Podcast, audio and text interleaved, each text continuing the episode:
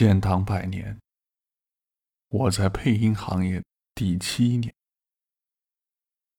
中华文化源远流长，文字与语言是文化的瑰宝，不忘却文化给予的内心营养。文化是滋养任何行业的土壤。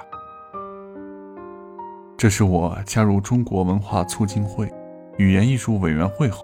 写下的一句话：谈起声音，犹如泡入一壶清茶，犹如翻开一本书籍。听着禅乐，忽然感慨：哦，原来我已经进入这个行，差不多七年了。淡淡的思绪，随着音乐帘慢慢的铺开。青涩的我在二零一四年左右。接触到了配音，当时听到的纪录片分别是徐涛老师的《玄奘之路》，李丽红老师的京剧，李毅老师的大明宫，以及孙岳斌老师的敦煌。这四个纪录片几乎伴随着我到现在，我被那深沉的历史深深的吸引住了。让我坚定地从事有声语言的工作。机缘巧合之下，我进入到了当时由李毅老师生前创办的顶尖配音公司去工作。犹如迷雾里拨开的一束光，发现声音的世界是如此的广阔，恰似百年前的一束光照在中国大地上，不忘初心，深深地扎进心里。转眼间，已是二零二一年。这些年听了诸多的历史类的纪录片，声音是记录历史的工具，在文字里感知到了每个年代的故事。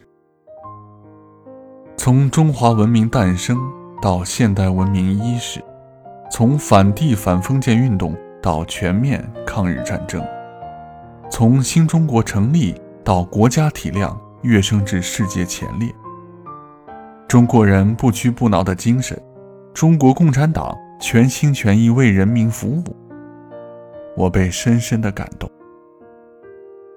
百年风华正茂，百年筚路蓝缕，中国共产党走过百年的路程，声音人随着党的步伐去感知年代。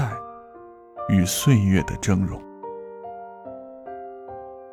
千人一面，千人齐声。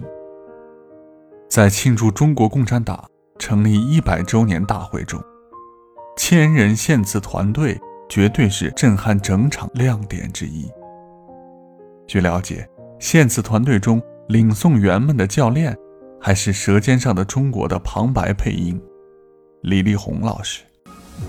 李丽红老师让我深深的爱着有声语言艺术，濮存昕老师让我认知到表演艺术家，认识到艺人经济角色，何冰老师让我认识到表演艺术家的质朴，以及艺人助理的角色，开始痴迷有声语言艺术，转而进入影视娱乐行业，担任艺人的辅助管理的工作，一直到现在。来来回回，几代声音，不忘初心，从声音里走进梦想，走向未来。愿以吾辈之青春，捍卫盛世之中华。